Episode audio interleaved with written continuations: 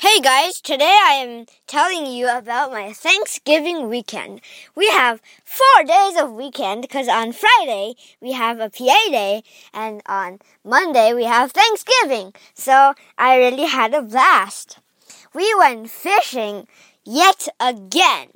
We went to two places. Um, we fished like so many fish, I think 11. That was like the least ever. Um, uh, most of them most of them were sunfish. Some are bass and some are like um, other species. I don't know what they are. Well the first place is um, the first place is we went has like a little beach and has blue green algae which are toxic and has um, lots of like skiing places. There are skiing places in there and you can also rent and ride boats in there.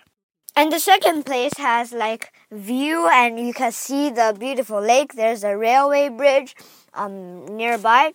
And then I picked a, this big apple out of a tree.